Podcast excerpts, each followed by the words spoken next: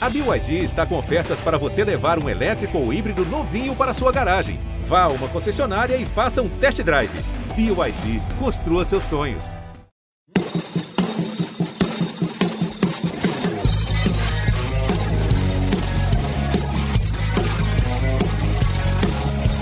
Autorizado para cobrança, partiu Edenilson com fé no pé. Gol!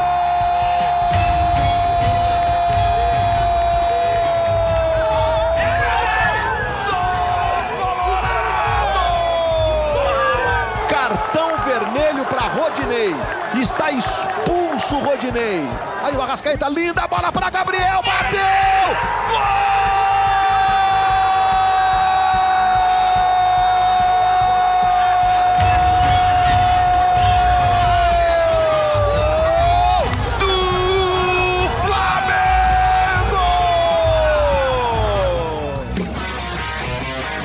Salve! Estamos chegando para mais uma edição do podcast A Mesa, a Mesa Redonda do GE. Comigo, André Rizek, com Paulo Vinícius Coelho e hoje com Gustavo Poli. A minha manchete é Flamengo com os nove dedos na taça. Qual é a sua manchete, Paulo Vinícius Coelho? Eu gosto do circo pegar fogo, porque o campeonato terminar na última rodada é o melhor cenário. Mas a manchete é que o campeonato não acabou. Qual é a sua manchete, Gustavo Poli? Flamengo já é campeão na Austrália. eu, eu, eu, fui com os nove dedos, você já chegou com 12 dedos, Gustavo Poli. É, tô brincando, mas assim, é claro que pode ser. O futebol tem mil nuances, mas eu acho muito difícil. Eu vi, Flamengo, eu vi São Paulo e Palmeiras. O São Paulo agora, que ainda joga hoje, quer dizer, vai jogar mais cansado, é um time desmilinguido que não sabe mais se é Fernando Diniz, se não é. O Palmeiras jogou sem responsabilidade e teve mais perto da vitória que o São Paulo. Claro que empatou no finalzinho, acontece, mas o jogo não foi bom. Eu, eu não vejo força no São Paulo para enfrentar um time que vai estar tá jogando a vida. Entendeu? Força nem interesse. Claro que pode ter. A, a, a gente sabe que no futebol existem sempre estímulos é, outros. Talvez o São Paulo não queira que o Ceni seja campeão no Morumbi, mas eu não vejo força no time do São Paulo para impedir a vitória do Flamengo. E é, acho que ontem, assim, o Flamengo botou as proverbiais duas mãos na taça mesmo, não tem jeito. E como assim, cá, cá entre nós, quero gastar minha proverbial onda aqui, como a gente tinha previsto lá atrás. Nostra Poli. Nostra Poli, mas assim, apostar no melhor time do Brasil é fácil, né? O que, o que a gente não acreditava, o que a gente não esperava é que o Flamengo fosse suar tanto para ser campeão brasileiro. É, concordo com o Gustavo Poli, tem tudo para levantar o caneco. Eu uso tem tudo porque o futebol às vezes nos apresenta surpresas daquelas, mas se o São Paulo aprontar para cima do Flamengo quinta-feira, para mim será uma zebra assim histórica maior a maior que eu já vi nos pontos corridos. Porque o São Paulo, é, se o Fluminense tivesse vencido o Santos, como ele vencia em boa parte da partida, acabou cedendo empate, o São Paulo precisaria, independentemente de vencer o Botafogo, precisaria é, pontuar contra o Flamengo para ficar no G4 ou G5. Agora, com o Fluminense é, tendo empatado o jogo, o São Paulo derrota o Botafogo nessa segunda-feira e já termina a sua vida no Campeonato Brasileiro.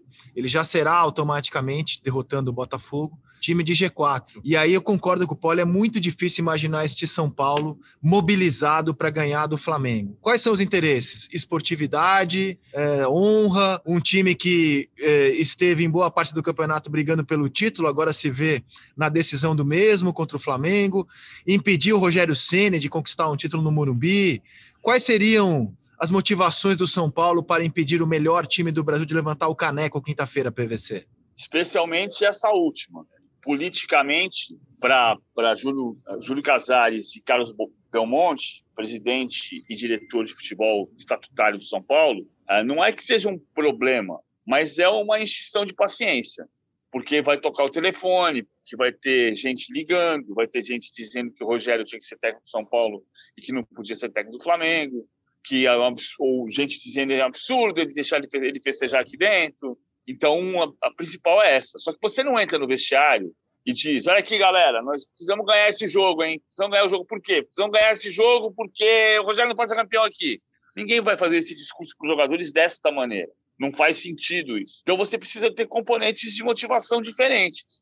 Seja uma premiação extra, seja a o jogador entenda, deixe subentendido que é. Mas você acha que o São Paulo vai dar dinheiro para o time ganhar do Flamengo?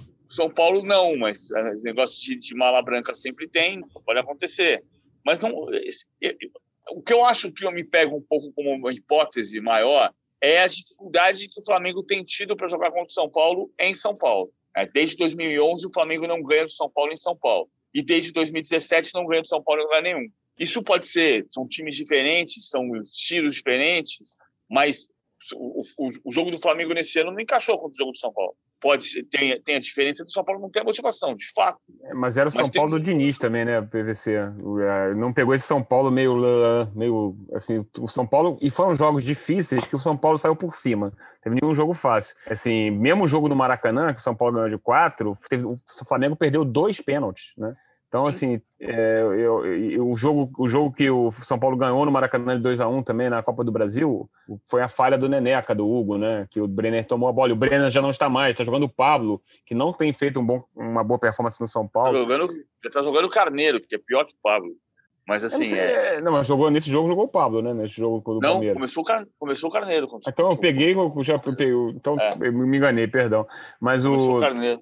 Mas nenhum dos dois tem, tem, tem entregado muito, né? São dois centroavantes, né? É. Não tem a mesma mobilidade do, do, do Brenner, que fazia, é, fazia uma dupla boa com o Luciano. E, e, a marcação do São Paulo mesmo parece meio disfuncional, entendeu? Eu, eu, eu não acredito muito, não. Eu só acredito em superstição. Por exemplo, estava escrito nas estrelas, ou é um karma que na temporada 2020 o Flamengo não ganhará do São Paulo. Até agora foram três jogos, três vitórias do São Paulo, né? É, duas pela Copa do Brasil, uma pelo Campeonato Brasileiro. Mas, mas já Se for 2021, karma, né? oi? Já 2021. Pra... É, a temporada 2020 ainda, né? Se for karma, superstição, aí realmente eu, eu, eu vejo uma possibilidade do São Paulo é, conseguir estragar a festa do Flamengo, mas eu tô com o Poli, assim, pensando em futebol, o que o São Paulo tem demonstrado, não vejo a menor chance, cara. Aliás, é. para mim, a, a, probabilidade maior é do, é do Flamengo, inclusive, massacrar o São Paulo e ser campeão com um massacre no Morumbi. Probabilidade, claro, probabilidade para mim maior disso do que do São Paulo vencer é. o jogo. Eu acho o Flamengo favorito. O Flamengo é favorito para conquistar o título na quinta-feira. Estamos falando isso há duas, desde que o, o Internacional perdeu para o esporte, que eu estou dizendo que é uma Ferrari na liderança e a Mercedes excluir Hamilton na última volta e você está olhando e vai dizer, vai passar. E passou. Agora, eu acho o cenário mais complicado da última rodada, em todas as vezes que o campeonato terminou na última rodada.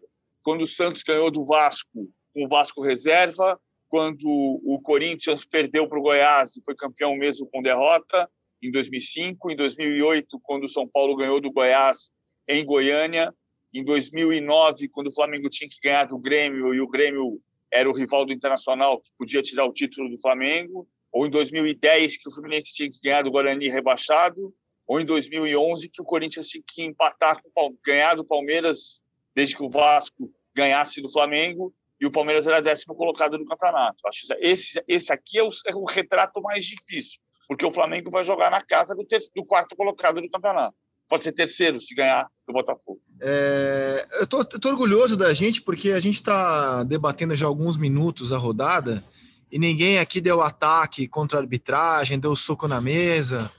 Porque eu queria tirar, não, cara, eu queria tirar o peso. Eu, eu, eu me incomodou, sinceramente, fazer um pouco papel de ombudsman mala aqui. Me incomodou um pouco nos programas que eu assisti domingo o peso dado à arbitragem no eventual título do Flamengo porque eu acho que há muitas nuances para falar das decisões que o Klaus e o VAR tomaram, e todas elas, para mim, passam por um novo futebol. A gente, eu, Poli, PVC, vocês que estão nos ouvindo, a gente formou a nossa cultura futebolística sem o VAR. E o VAR, a promessa dele inicialmente, era que ele surgiria para impedir erros claros, aqueles erros constrangedores é, que a gente viu algumas vezes na história do futebol, a bola entrou, não entrou, foi gol de mão, e o VAR surgiria para isso, impedir erros claros. Essa era a teoria. Na prática, o VAR mudou o futebol. O que é mudar o futebol? É, hoje o VAR fica procurando detalhes em lances de jogo, detalhes em slow motion, e isso mudou a cultura do jogo. Então, um gol hoje, ele tem que ser totalmente limpinho. O VAR não pode achar nada para aquele gol é, realmente ser validado. Então, no campo, eu acredito que 100% dos árbitros teriam é, não dado vermelho para o Rodinei na entrada que ele deu no Felipe Luiz. Ao ver aquela imagem no VAR, e o VAR só te chama quando ele entende que você cometeu um erro claro. Ele não chama para falar assim: vem cá, dá uma olhada aqui, vamos discutir esse lance. Não. O VAR te chama porque ele entende que você cometeu um erro claro.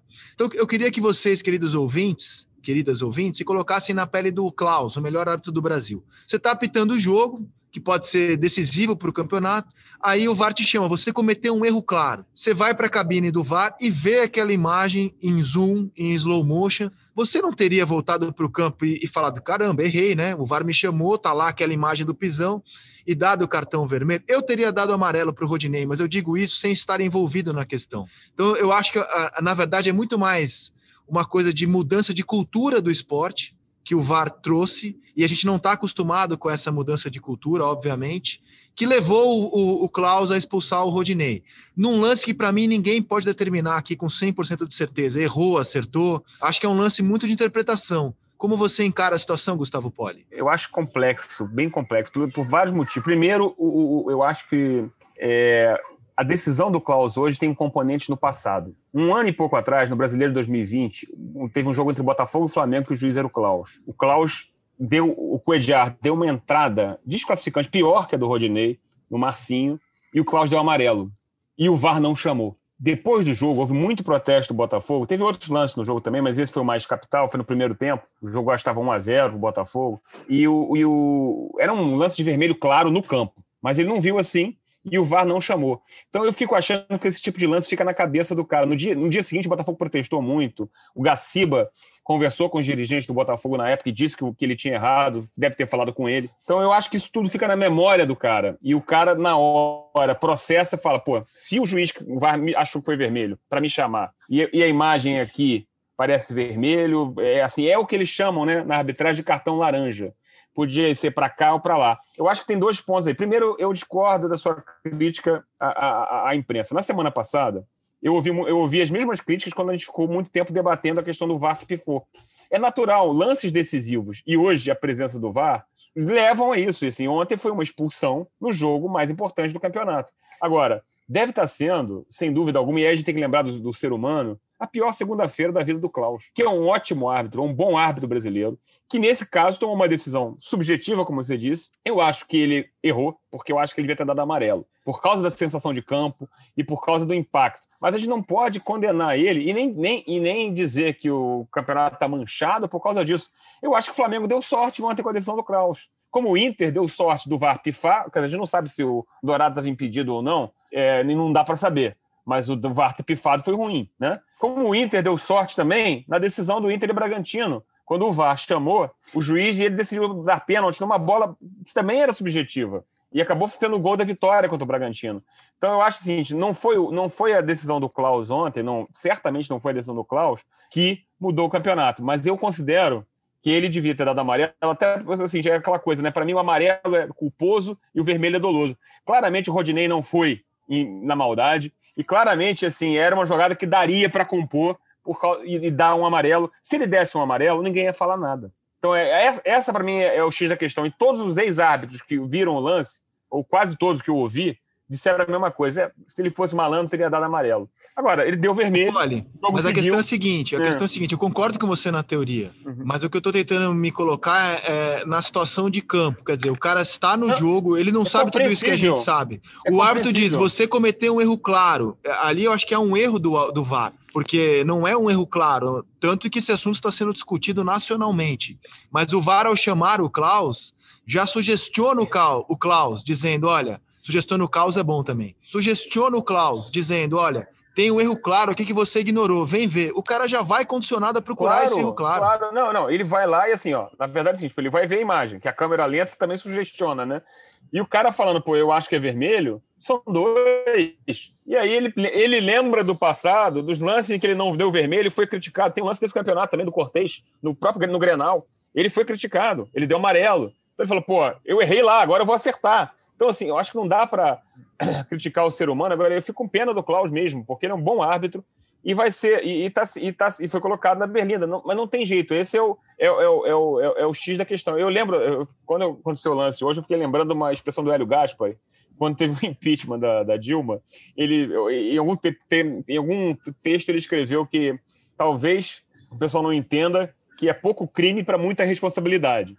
E a minha sensação ontem foi parecida. Eu achei que o crime do, do Rodinei não merecia vermelho. Agora, o Klaus tomou a decisão, e aí o Flamengo deu sorte, como o Inter deu sorte em outros lances, E o Flamengo também tem muito mais qualidade, teve qualidade para ganhar o jogo. Assim, é, é, triste que a gente não, não, não fale tanto do passe sensacional do Arrascaeta para o Gabigol, mas é claro que é, a, a expulsão condiciona o jogo, né? O Inter fica muito mais fragilizado. Eu acho que tem um ponto que é, para mim, é o que o Rizek tocou, que é o fato de que o VAR não deveria interferir em lances interpretativos, mas essa é uma posição minha porque a FIFA determinou que ele interfere em lances de expulsão, portanto, muitos deles interpretativos. Eu tenho, para mim, seria cartão amarelo, mas eu não, não, não posso menosprezar a decisão do suposto melhor árbitro do Brasil quando ele é chamado a verificar o lance e dá cartão, entende que é cartão vermelho.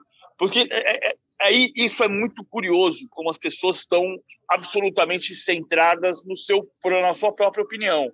Se o melhor árbitro do Brasil é chamado para reavaliar um lance e decide que é cartão vermelho, por que, que a interpretação dele está errada e a minha está certa? E a é, minha interpretação é outra. E a minha é, seria a, de cartão amarelo. A minha também, PVC, mas eu acho que aí tem mais um ponto. Eu acho que. É, e aí a gente vê como que, que, que existe uma cisma sempre entre as torcidas no futebol, né? Eu, eu falei ontem com amigos meus é, rubro-negros. Semana passada eu ouvi bastante de uns de colorados dizendo: você só fala de arbitragem, não sei o quê. Ontem é a mesma coisa. É, eu falei com amigos meus rubro-negros: se coloca no lugar do torcedor do Inter. Se fosse o contrário, qual seria a sua reação? O torcedor sempre procura o argumento que defende seu lado. E a gente aqui tem que tentar ser objetivo. Tem que tentar lembrar, lembrar que assim, é. erros existem no campeonato, erros e interpretações existem em todos os jogos do campeonato. Para azar do Inter, nos últimos dois jogos dele, as interpretações foram contra ele, como em outros jogos, foram a favor. Acontece. Eu acho que esses Pode. erros tendem a se equilibrar. O que eu estou dizendo isso é pelo hum. seguinte: o VAR ele precisa existir para acabar com a grande polêmica. A grande polêmica não está acabando pelo VAR e ela não está acabando por causa dos torcedores e dos dirigentes. Ontem circulou o vídeo ou a foto do Francisco Noveleto, vice-presidente da CBF, visitando o hotel do Internacional. Essa imagem, você viu essa imagem? Eu vi. Tá, essa imagem circulou para pressionar o árbitro. E, e, e ela leva a, a indução de que o Francisco Noveleto tem o poder, por ser conselheiro do Internacional e vice-presidente da CBF, de interferir na arbitragem. O que é mentira. Então, aí você joga, aí você joga dirigentes jogando imagem para induzir e pressionar, é, torcedor puxando a sardinha para sua própria brasa e sem ninguém entender que se tem o VAR, se o melhor árbitro do Brasil reviu a decisão é dele. Não vai, senão não vai solucionar nunca. Mas PVC, você tocou num ponto. Você tocou num ponto crucial. Você falou a seguinte frase: o VAR surgiu para acabar com a grande polêmica. E no Brasil, Nossa. o VAR está colocando álcool na fogueira. Ele não acaba não é com a só. polêmica. Mas, é esse, esse, esse, mas esse era o argumento do Avelange, né? Ele falou que não queria ter vídeo porque ia acabar com a polêmica e ia tirar a graça do futebol. O não, VAR não, não, mas olha só. É, exatamente, porque assim, se, se o VAR não chama o Klaus uh, no lance do Rodinei, eu tenho certeza que a maior parte das pessoas não, não veria polêmica ali. Ó, um lance de falta que ele ignorou, um possível cartão amarelo, talvez até vermelho, mas como não é claro, o VAR não deveria ter entrado. É um lance que gera enorme discussão, o VAR tem que silenciar nessa hora. O VAR não pode ser mesa redonda, não pode ser o nosso Exato. quadro, a regra é clara. Vem aqui, vamos ver uma imagem, vamos debater. Não, o VAR é lance claro, que você olha, bate o olho e não tem dúvida. E, e eu vou ampliar. Para mim também, o gol do Pedro foi mal anulado. O, o Klaus acertou no campo ao deixar a jogada seguir. Eu não vi falta no Pedro. Aí o VAR fica procurando qualquer coisinha, qualquer detalhe no slow motion, no, no, zoom, e vendo, revendo a imagem, eu acho discutível. Pode ser passível de anulação, pode ser passível foi... de deixar o jogo seguir, mas você vê, pode você tá afirmando, eu acho. Não, não, não, eu vi a convicção. Pra mim foi falta. Tem convicção. Foi falta. Ele, empurra, ele, ele empurra com a mão. Pra mim não foi falta. Pra, pra mim, foi, foi falta, falta clara. Agora, foi gol legal. A, a, a despeito, de, assim, você vê, a gente tem discussões, né? E, e na, no futebol americano, quando instalaram o replay instantâneo para corrigir erros, ele falou assim: ó, a decisão do campo só deve ser alterada se você tiver evidência irrefutável de que, que de que houve um erro. O problema passa a ser o que, que é evidência irrefutável, porque é subjetivo. A evidência irrefutável de que, o, o merecer vermelho a evidência irrefutável de que o Pedro empurrou, você já acha que não. Então não tem. Assim, é, essa é a questão. Só que, como você disse, o VAR minimalista, que no Brasil o VAR é minimalista, ele vai no detalhe do detalhe. E aí começa a complicar a questão. Eu entendo muito a frustração dos torcedores do Inter e a indignação de ter perder um jogador num jogo tão importante em busca de um título que o clube não conquista há 40 anos. Assim como entendo a frustração na semana passada dos torcedores do Flamengo e do Vasco, ironicamente, quando o VAR não funcionou porque são questões muito brasileiras, né? Assim, o VAR não funcionar é um absurdo muito grande, né? Vamos combinar. Num jogo em que um lance teve um gol decisivo, marcado numa posição questionável, não sei se duvidosa. Então, assim, são momentos do, do, do Brasileirão que ah, eu acho que, ironicamente, a, a polêmica amplia a paixão, amplia a discussão. Só que ela muda de lado cada semana, né? A cada rodada parece que a gente está puxando uma sardinha para cada lado e as torcidas não entendem isso. Quer dizer, e, e, acho engraçado que as, torcidas, as pessoas criticam a opinião dos outros. É, o PVC, por exemplo, você acha que foi, foi falta do, não foi falta do Pedro? Eu acho que foi. Ué, nossa opinião, né? As pessoas não podem achar isso. As pessoas não podem achar que foi um absurdo a expulsão, outros achar que foi. É assim mesmo, é uma discussão. E como o PVC não, disse, mas... o Klaus tomou essa decisão, né? Mas o Eu brasileiro é tarado por arbitragem. É. O brasileiro é tarado por arbitragem. Eu nunca vou esquecer. Eu acho que o Brasil é mais PVC. Eu estava no, eu tava no redação uma época, teve um Manchester City contra Manchester United, espetacular, decisivo na briga pelo título, há alguns anos, não vou, não vou me recordar qual ano. E foi um jogaço foi 2012, foi um jogaço, cara, cheio de alternativas e tal. A manchete da Folha de São Paulo no pós-jogo era é, polêmica de arbitragem decide o clássico de Manchester. E é que eu estava no, no redação, nenhuma manchete na Inglaterra que a gente viu, a gente viu várias, falava de arbitragem nas suas letras garrafais.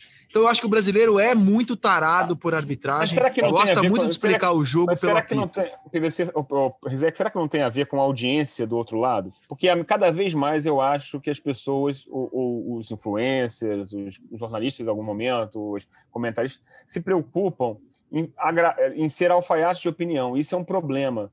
Porque você não pode falar para agradar A, B ou C, você tem que falar o que você acha, teoricamente. Eu li a matéria da Folha ontem ironicamente, a matéria da Folha sobre o jogo. Ela só fala da arbitragem lá no pé. Embora, é, é, embora seja um lance decisivo, como a Folha não está atendendo, teoricamente, o leitor da Folha de São Paulo não é, é, primordialmente nem torcedor do Inter, nem torcedor do Flamengo, ela pode ser mais objetiva. E, mas e tratar, imprensa. A discussão oh, nacional oh. hoje é a arbitragem, não é mas o jogo. Eu, mas, mas, é vamos, vamos falando, mas falando do jogo, sabe por que, que eu acho, de, assim, ironicamente, porque a arbitragem tirou a discussão de um bom jogo, onde o Inter jogou melhor do que se esperava, melhor do que eu esperava, equilibrou o jogo, o jogo estava duro, estava um a um, e o Flamengo com mais posse de bola, o Inter contra-atacando e ameaçando, o Inter teve até no primeiro tempo mais chance que o Flamengo, e aí de repente a expulsão veio, por isso eu acho que foi tão, também tão falado. A expulsão meio que tirou da gente aquele jogo equilibrado, aquele jogo da decisão do campeonato. Entendeu? Outra coisa que a expulsão tirou é a falha técnica do Rodinei. Ele só dá o pisão no Felipe Luiz, porque ele tem uma falha bizonha ali. A bola estava dominada por ele e ele deixa escapar.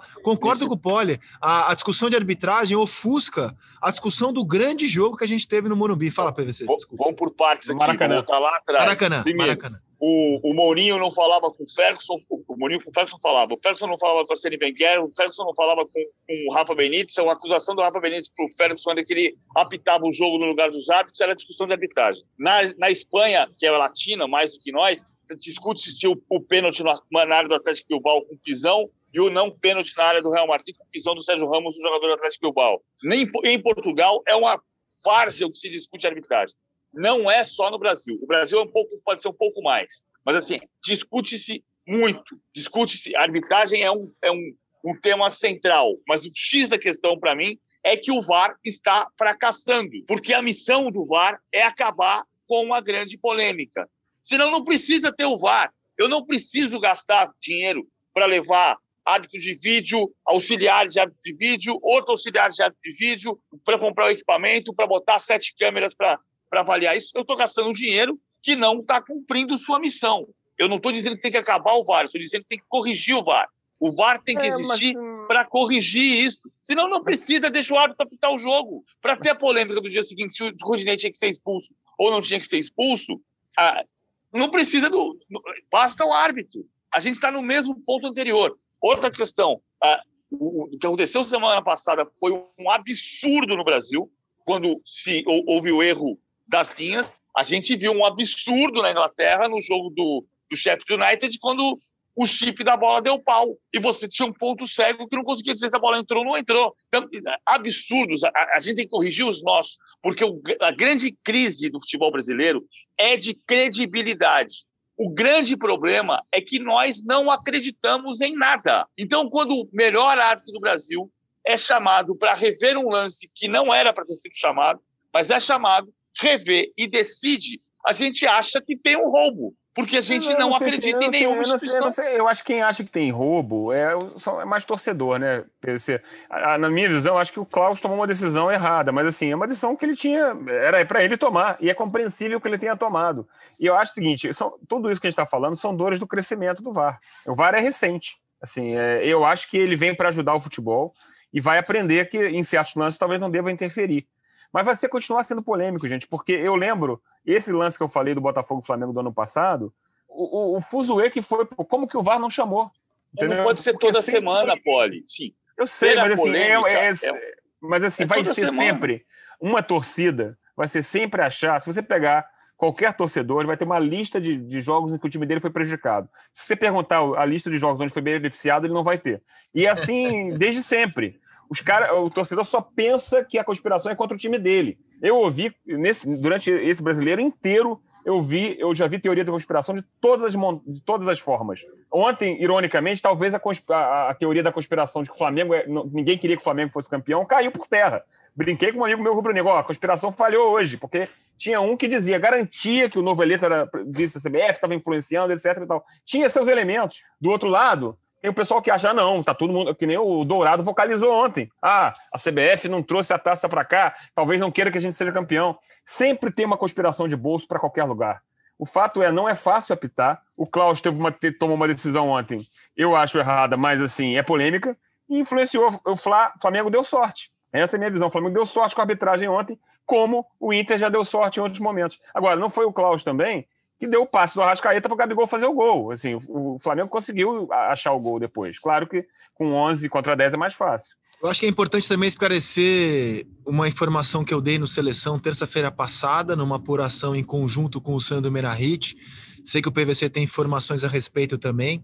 O que aconteceu em São Januário já aconteceu outras vezes no Campeonato Brasileiro. A gente tem um problema grave que a CBF ainda não deu luz a isso, mas é, é informação, estádios onde as câmeras ficam numa altura mais baixa, no caso, São Januário, o estádio do Atlético Goianiense, quando o estádio da Chape for usada, for usado na, na Série A, esses estádios onde as câmeras ficam numa altura mais baixa em relação às grandes arenas, arenas de Copa do Mundo, você tem um problema de contraste para traçar as linhas, né? É uma questão técnica e com muito sol ou com chuva, podem a, a chance de dar esse problema aumenta. Então, assim, já aconteceu no jogo Atlético Goianiense e Santos do Campeonato Brasileiro. No caso, a arbitragem informou no campo, a gente mostrou a imagem no seleção, informou que as linhas não estavam calibradas. A CBF não divulgou isso, não, a gente que descobriu. É, a arbitragem comunicou aos capitães, mas os relatos que eu e o Sandro tivemos de pessoas da arbitragem brasileira é que isso já aconteceu outras vezes e, e a gente não ficou sabendo porque não foi num lance de gol, como ocorreu em Inter e Vasco, ou simplesmente porque a arbitragem não informou, esperou. Vou esperar mais um pouco, ver se isso é solucionado e, e minutos depois foi solucionado. Então a polêmica do Inter e do Vasco é porque naquele momento aconteceu um gol e as linhas estavam descalibradas. Mas em outras situações do futebol brasileiro, a gente já teve bug, pane do sistema do VAR. Tá? Mas, então, assim, é, é, importante deixar isso claro. Tem, é, o VAR não é infalível, acho... como qualquer questão técnica, o VAR está sujeito a problemas técnicos. Tem, tem, uma frase que eu gosto muito, que eu esqueci o autor, que acho que para o Brasil e para o futebol brasileiro sempre a gente deve lembrar, que, é que não se deve atribuir a malícia o que pode ser mais facilmente explicado pela incompetência. Em geral, para mim, a lambança é a primeira explicação no Brasil. Só que a gente sempre vê, o pessoal sempre vê um fantasma atrás, sempre vê que tem uma conspiração, e os dirigentes colaboram para isso, porque sabem que o sistema é frágil, então fazem pressão e contra-pressão. Essa semana, a gente teve nota oficial do Inter, teve nota oficial do Flamengo, tentando pressionar a arbitragem, porque sabem que funciona. Assim. É que nem a cera. Cera é um negócio que funciona. O cara fica 10 minutos no chão, o juiz dá 3 minutos. enquanto não coibir, não tiver um outro, um outro cenário, o pessoal vai continuar fazendo. Bom, amigos, vamos passar a régua na arbitragem? Vamos voltar a falar do jogo, PVC? Você quer falar algo mais de VAR não. e de apito? Não, o Flamengo ganhou porque foi melhor.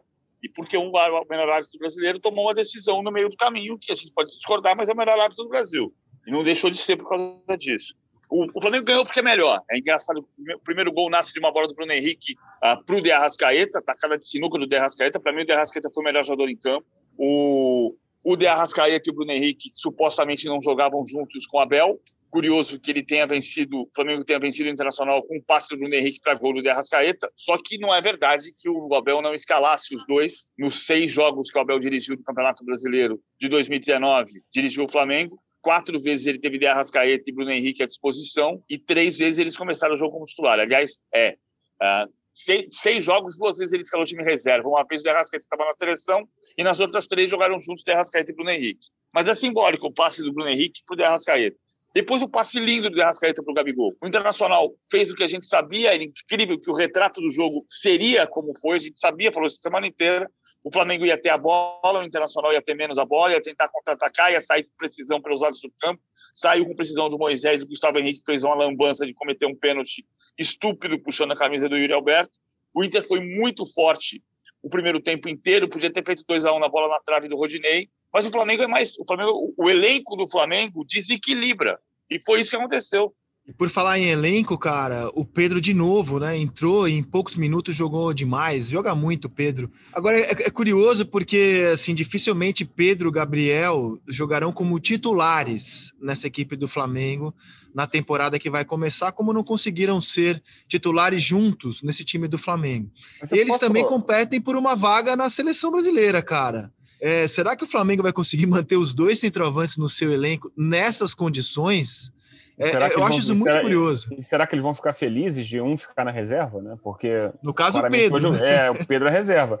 E assim, o Gabriel, se o Flamengo for campeão, já vai ter inscrito o seu nome na, na tábua de ídolos, é, assim, fazendo gol decisivo em, em, em, competições importantíssimas, né? Libertadores, agora o Brasileirão. Agora, eu acho que. Sabe o que é engraçado? Eu não acho que o Flamengo fez uma grande partida ontem. O Flamengo fez um bom jogo. E o Inter fez um ótimo jogo, porque o time do Flamengo, como a gente sempre diz, é melhor que o do Inter. Só que o, o Inter, em alguns momentos, esteve melhor que o Flamengo, conseguiu manter a posse de bola no campo ofensivo, rodou bola. Só que é, é aquela coisa, né? O detalhe da, da, da diferença técnica aparece no, no, lance pequeno. E o, o, se você lembrar o gol do Flamengo, o primeiro gol, ele começa num lance que o, que o Inter desarma. O Praxedes cabeceia errado a bola. E a, e a bola, para mim, decisiva do lance foram duas. Primeiro, a antecipação do Felipe Luiz, que para mim é um dos melhores jogadores do campeonato, e o toque de primeira que ele dá para o Bruno Henrique. E o Bruno Henrique consegue ganhar na velocidade do Rodinei e olhar para trás e achar o Arrascaeta. E o segundo lance do segundo gol, tudo bem que aí já estava 10 contra 11 e faz diferença, até porque foi naquele lado ali. O passe do, do Arrascaeta é sensacional. Um passe no ponto futuro, o Gabriel se deslocando, chutando cruzado. Deu sorte porque a bola triscou no Lucas Ribeiro e saiu do Lomba. Não sei se o Lomba alcançaria. Mas, assim, é, o que jogador, que jogador no Brasil ou que jogador no Inter daria aquele passe? Ironicamente, o Patrick, que é um dos melhores do Inter, fez uma grande jogada depois e deu para o Caio chutar e ele chutou em cima do Felipe Luiz. Mas, assim, o Inter, por isso que eu acho que o Flamengo não fez uma partida excepcional. O Inter, com 10 contra 11, teve três chances no campo ofensivo e duas muito importantes. Essa do Caio Maciel e uma no final que o Galhardo chuta e bate no próprio Caio, né? Então, é, o Inter também não estava com grande sorte. Claro que o Flamengo, quando ficou 10 contra 11, no final contra-atacou, teve três ou quatro chances de matar o jogo e não matou, né? Bruno Henrique perde uma que não podia perder. Se fosse 2 a 2 ia fazer falta. Eu concordo contigo. Eu acho que esse é um campeonato para a gente aplaudir de pé a campanha do Internacional mesmo sendo vice, eu sei que no Brasil, às vezes, vice é pior que 15, né? O vice é mais zoado que o 15. É para a gente aplaudir de pé a campanha do Inter, o jogo do Inter no Maracanã, um excelente jogo, mas, mais uma vez, o campeonato de pontos corridos caminha para a lógica. O time de melhor elenco, aquele que tem os melhores jogadores, levanta o caneco no final, pontos corridos. É assim, no mundo inteiro, não só no Brasil. Eu não consigo lembrar, assim, anos de cabeça, talvez o PVC me ajude, anos de cabeça em que o, o time que foi campeão não tinha o melhor elenco, talvez o Corinthians de 2017 seja uma exceção que confirme a regra, mas fora o Corinthians de 17, não lembro de outros times cujo elenco não era claramente o melhor, que foram campeões dos pontos corridos, PVC. o Flamengo de 2009. O São Paulo tinha mais elenco naquela época. O Flamengo de 2009 tinha jogadores especiais como Adriano e como Petkovic, que jogaram muito na reta de chegada, mas não era o. O Flamengo perdeu o Maldonado e quem o substituiu foi o Toró. Então ali, ali não foi o elenco. É que, te, é que havia mais equilíbrio. O elenco do Flamengo desequilibra com os demais. E por isso que a gente está discutindo há um tempo se pode acontecer no futebol brasileiro, o que nunca aconteceu, exceto na era Pelé, de você ter um período de hegemonia longo. Ah, se você for buscar no passado em outros campeonatos, por exemplo, o, o Real Madrid dos Galácticos tinha o melhor elenco em 2000 e o campeão foi La Coruña. O Real Madrid tinha o melhor elenco em 2002 e o campeão foi o Valência. Em 2004, o Real Madrid tinha de novo o melhor elenco e o Barcelona tinha o Ronaldinho Gaúcho e o campeão foi o Valência de novo. Então, isso acontece, mas acontece mais vezes quando tem, digamos, um degrau e não um abismo entre o melhor elenco e o segundo colocado. É, mas eu acho, PVC, que ele está cedo, né? Ontem terminou no final do jogo, o Luiz Roberto até usou uma palavra, falar de dinastia. Achei muito precoce, até brinquei, achei precoce acho. da parte dele. É.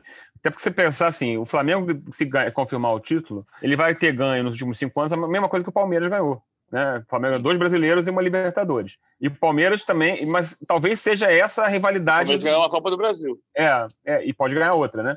E, e, e talvez seja essa a rivalidade que a gente vai ver nos próximos anos. E era essa a visão que se tinha os dois anos atrás, quando o Palmeiras ascendeu e o Flamengo ganhou essa, ganhou essa posição também. Ah. O, o, Flamengo é bicampeão carioca. O, o, campeão de 18 foi o Botafogo. É verdade. Então, assim, a gente não tem uma dinastia ainda, nem sequer no Rio de Janeiro.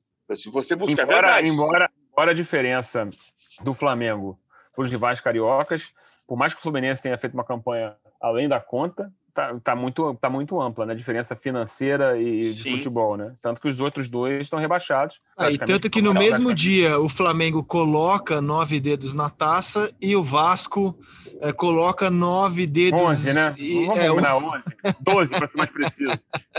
tá bom.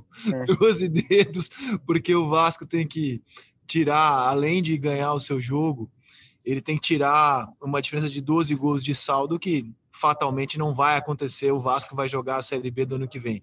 No mesmo dia, né? Flamengo assume a liderança e o Vasco é, vê a Série B é, bater na porta de São Januário mais uma vez, Paulo Vinícius Coelho. Como é que você avalia a situação do Vasco, PVC? Ah, triste. Triste porque, assim, a gente não está vendo futuro para isso, né? O Vanderlei ontem falou sobre. Primeiro, é triste a situação do Vanderlei também. Vanderlei Luxemburgo começou a trajetória dele como técnico de Campeonato Brasileiro no Campo Grande, no Rio de Janeiro, em 83. Então não é verdade que ele só dirigiu o time grande, mas assim, ele passou a ser, ele hoje é o técnico mais vezes campeão brasileiro, mesmo com a unificação, ele está empatado com o Lula dos Santos, que ganhou as Taças Brasil de 61, 62, 63, 64, 65. A situação do Vasco eu, vai, vai criar, no mínimo, no mínimo, um atraso porque eu, o Vasco tem um problema político gravíssimo, mas o Jorge Salgado, por ser uma pessoa séria, dá a impressão, dá a esperança, não dá a impressão, ele dá a esperança de tentar um processo de reconstrução de um clube importantíssimo. Cair atrasa esse processo em Vasco... pelo menos dois anos. Concordo com o PVC. O Vasco, assim como o Botafogo também, e como é, a situação do presente é muito complicada porque perde receita na hora, né? Você perde a receita da Série A. No caso Vasco, são 100 milhões direto, assim, de televisão. Então, assim, é, vai ser, vai ser uma, uma, pancada muito forte. Mas o time que está assumindo o Vasco, até onde eu sei, é formado por pessoas preparadas e sérias. E assim como o, como o Botafogo também, não tem outra solução a não ser ajeitar a gestão. E não vai ser um processo curto, né? O problema desses clubes é que você viu o que aconteceu com o Cruzeiro, que ficou ameaçado de cair para a Série C, porque a, a pancada financeira é tamanha que você fica, você fica meio desgovernado e vai enfrentar esse ano uma Série B muito complicada, né? Série B que vai ter Coritiba e Goiás, que tem hoje. O Goiás terminou o brasileiro fazendo uma performance boa, já preparando para o ano que vem, né? Ele já promoveu um monte de jogador da base. O, o, o próprio Cruzeiro permanece já com mais estrada, então não vai ser fácil, não. A Série B do ano que vem, cara, vai ser um pega para capar, hein? Vai ser a Série B mais incrível desde que a gente tem a Série B no mesmo formato da A nos pontos corridos. cara, subir no ano que vem vai ser uma tarefa árdua.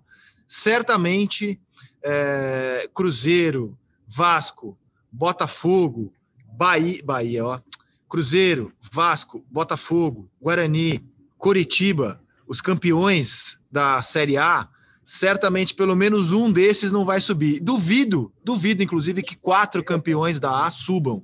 A gente, a gente vai ter campeão da A uh, amargando aí mais uma temporada de segunda divisão, PVC. É o campeonato da Série B que mais tinha tido campeões brasileiros era o de 2006, quando o Atlético, Esporte, Coritiba e Guarani jogaram a Série B. Neste ano de 2021, vai haver já pelo menos cinco, né? Vasco, Botafogo, Coritiba, Cruzeiro e Guarani. Cinco campeões. Uh, cinco dos 20 participantes, 25% da Série B é de campeão brasileiro. Agora, e isso eu... também é, um, é uma demonstração de que está acontecendo um movimento diferente no Brasil. É, no, nos anos 80, quando começou o processo de acesso e descenso, muita gente dizia, meu amigo Juca Kifuri dizia, ah, o torcedor brasileiro prefere assistir Corinthians e Botafogo a assistir Corinthians Araçatuba. E o que a gente está fazendo é um processo de araça, araçatubização dos gigantes do Brasil. Enquanto isso, o Cuiabá vai subir com a convicção de que ele pode permanecer na Série A por muito tempo, porque vai ser o time do Estado. Vai ser o único time do Mato Grosso que é um estado rico e é um estado que tem logística, porque é mais fácil sair de Cuiabá para Porto Alegre do que sair de Fortaleza para Porto Alegre. É, mas então, eu quero ver, quero ver se Cuiabá vai ficar mesmo, porque não é tão simples jogar na Série A, né? E ele e ele vai é, primeiro ano, você vê como o Bragantino sofreu, mesmo tendo um elenco e tendo dinheiro da patrocinadora, o primeiro turno do Bragantino foi horroroso. E, assim, era a zona do rebaixamento, ele demorou a se encontrar. Então, não sei se vai ser simples assim. Vai... A ironia é que ano que vem você vai ter uma, como a Série A está mais fortalecida, vai ter uma, perdão, a Série B está mais fortalecida. A Série A você vai ter menos jogos, é, menos clássico, né? É, então vai ser é um, é um momento meio diferente do, do futebol brasileiro mesmo, mas é, é, é também um momento que você vê como a falta de gestão dos clubes está se refletindo claramente no campo, né? Se gastar mais do que se pode, etc. E acho que para o Vasco, especialmente, é uma questão que o Vasco estava brigando até agora para ficar. Então ele talvez comece a se preparar depois dos outros. E essa é uma temporada diferente, que o estadual já começa depois, logo depois. Então, assim, o período de preparação para a Série B vai ser menor do que o, do que o previsto. O Botafogo já contratou o Chamusca, que, é, que chegou a liderar a Série B com o Cuiabá há muito tempo, antes de ir para o Fortaleza, onde não foi bem também contratou o Chamusca porque vários outros, normalmente mais fortes, não aceitaram. O Vasco, acho que talvez tenha lastro, não creio que o Lucha vai ficar, mas se não ficar, é, já, se, já ouvi alguns rumores de que alguns técnicos, até o Fernando Diniz seria um, um técnico considerado para o Vasco, sobre que o Botafogo tentou conversar com ele e ele não, tava, não se interessou tanto pelo projeto. É compreensível, assim, porque hoje pegar um time, um time desse grande na série, na série B tem um lado de roubada, né? Assim, é um time grande sem dinheiro e com expectativa. Não é fácil, não.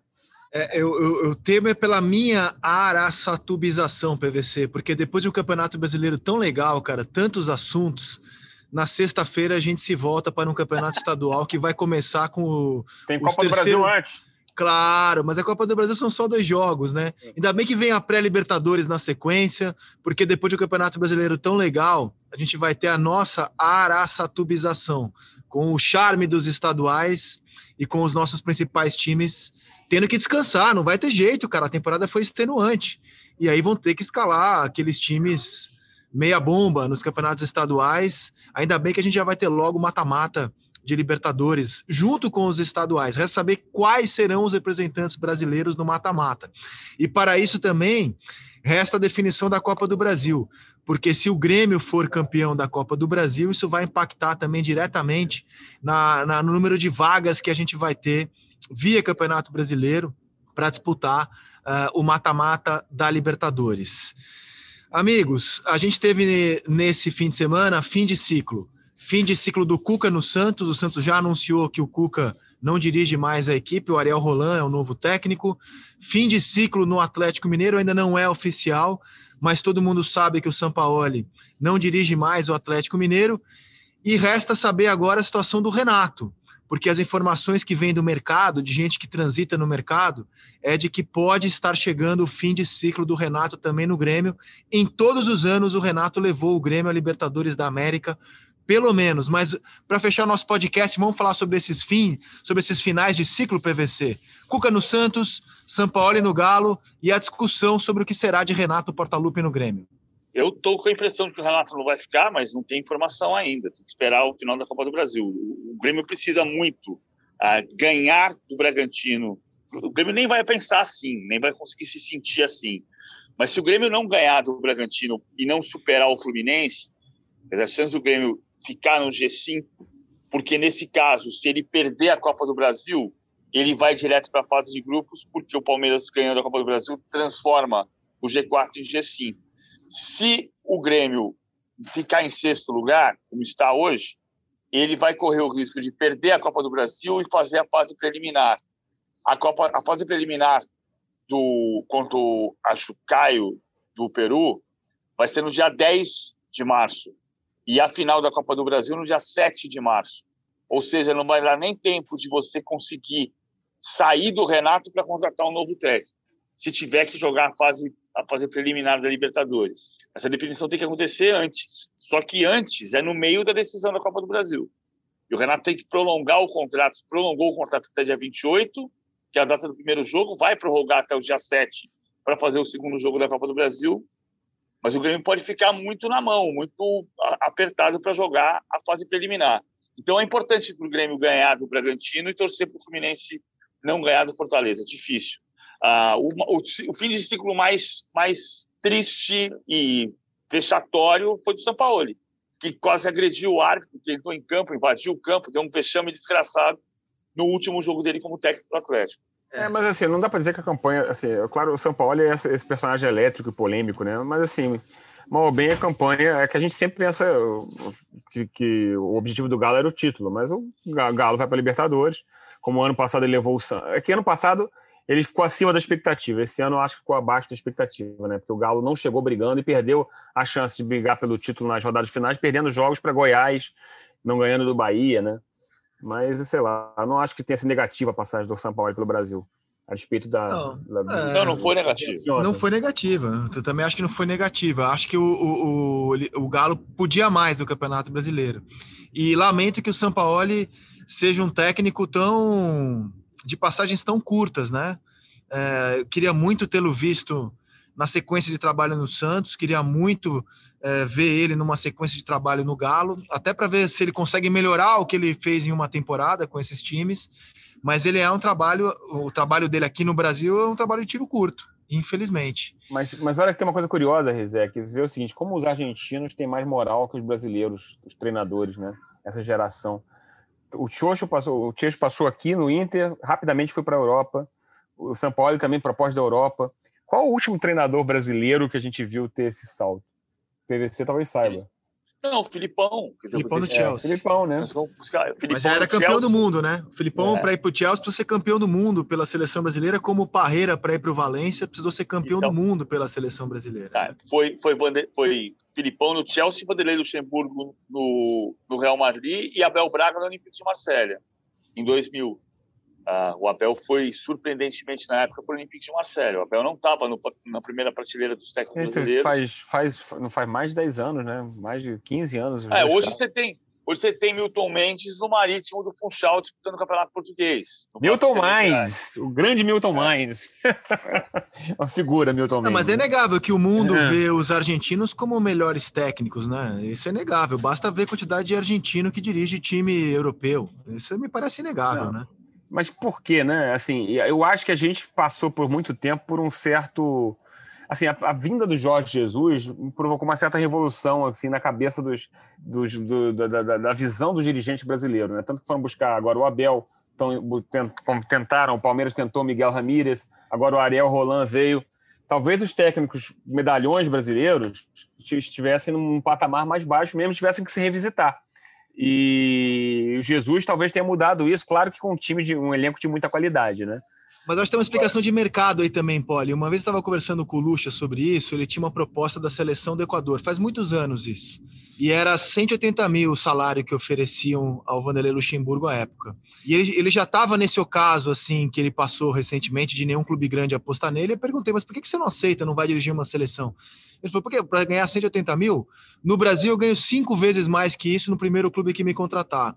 Então o técnico brasileiro é muito bem remunerado aqui para os nossos clubes, a gente paga salários inacreditáveis para os nossos técnicos, e eles não se veem na necessidade de, de começar a carreira lá fora em times pequenos. Os técnicos preferem sempre, sempre vai vagar uma cadeira em Santos, Corinthians, São Paulo, Inter, Grêmio, sempre vai vagar uma cadeira.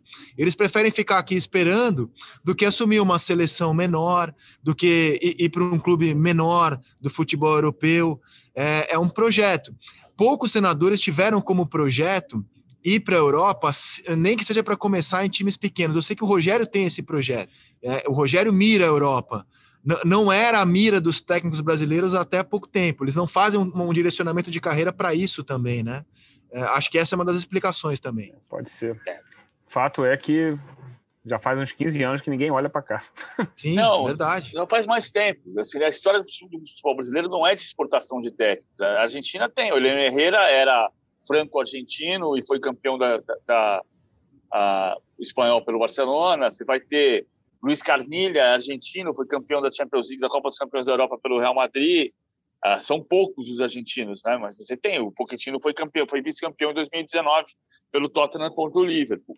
Ah, agora, o, o, o que está acontecendo no Brasil, a gente olhar também para a preparação dos técnicos brasileiros, porque os estrangeiros também estão chegando aqui e sendo rifados. Né? Basta lembrar que Dudamel passou pelo Atlético Mineiro e foi embora em sete jogos que o Domenech Torrent saiu em 23 jogos, que o Sapinto saiu em 15 jogos, que o Ramon Dias nem sequer estreou e a comissão técnica dele foi embora em três jogos, que o, o Augusto Finácio, português, campeão português pelo, pelo esporte em 2002, uh, ah, foi, em 2000, aliás, foi uh, defenestrado do Havaí depois de sete jogos. Então, para isso, não adianta. É, não adianta, é igual o VAR. Se é para a gente continuar tendo polêmica, não adianta ter VAR. Não, não precisa, porque o basta o juiz. Se é para ter técnico defenestrado depois de 10 partidas, não precisa trazer o estrangeiro. É mais barato deixar o cara daqui. Olha, eu estou dizendo que não tem que vir. Eu estou dizendo que ele tem que investir em cultura. Sim. É, Campeonato Brasileiro que será decidido na quinta-feira já tem a sua zona do rebaixamento, embora não seja matemática ainda, porque o Vasco precisa tirar uma diferença de 12 saldos, mas já sabemos quais são os quatro times que jogarão a Série B do ano que vem. Já tem é, o G8 definido, ainda está em aberto G4 e G5, enquanto estamos gravando este nosso podcast, e o título em aberto. Hoje a gente vai ter Palmeiras e Atlético Goianiense, São Paulo e Botafogo. E é curioso que o Brasil inteiro tem a esperança de que o campeonato para título esteja em aberto, porque é sempre gostoso ver, um, ver uma decisão, mas a verdade é que nem o São Paulino acredita que o São Paulo seja, por exemplo, capaz de ganhar os dois jogos que ele tem. Você conversa com o São Paulino, nem ele decreta, não vai ganhar do não. Botafogo nessa segunda-feira. Nem ele consegue dizer com segurança. Mas, São Paulo vai derrotar o Botafogo. Mas o resto do Brasil acha possível que o São Paulo ganhe até do Flamengo quinta-feira. Mas a única questão é a seguinte: no caso do Flamengo, o Flamengo precisa ganhar, né? Se o Inter ganhar do Corinthians, se o Flamengo empatar, o Inter é campeão. Então, assim, é. Empatar talvez dê, né? E vamos é, ver. Mas talvez, eu acho difícil, eu acho bem eu difícil, acho com a performance recente do São Paulo. E vamos ver se no jogo de hoje o Abel Ferreira dá mais, participa de uma jogada, porque foi espetacular o que ele fez sexta-feira no Morumbi, no finalzinho do jogo, participando da jogada que levou o Palmeiras ao empate no Morumbi. Eu quero até colocar esse gol como um dos gols da rodada, porque o que ele fez foi muito legal. Ah, foi legal, não foi, PVC? Foi legal, cara. Ele foi brilhante ali, foi, cara. Foi legal porque foi legal. Exato. Né? Se fosse ilegal, não era legal. Claro, foi legal e legal, dentro da regra. Gustavo Poli, um grande abraço ao senhor e até o nosso próximo podcast, A Mesa, que já terá o campeão brasileiro definido. Valeu, Poli! O abraço do nosso timaço. Paulo Vinícius Coelho, aquele abraço, meu velho. Até a sexta-feira, quando estamos de volta aqui com o podcast A Mesa para passar a régua no Campeonato Brasileiro de 2020. Na sexta-feira me despedirei dizendo feliz estadual para você. Mas por enquanto, boa sorte para o seu time na quinta é, feliz araçatubização para todos nós a partir de sexta-feira. Valeu, Poli, PVC. Até sexta, queridos ouvintes, queridas ouvintes. Com atenção, Galvão Bueno, Galvão Bueno comigo e Paulo Vinícius Coelho no podcast que vai passar a régua no Campeonato Brasileiro. Até sexta-feira, meus amigos. Haja coração. Tchau.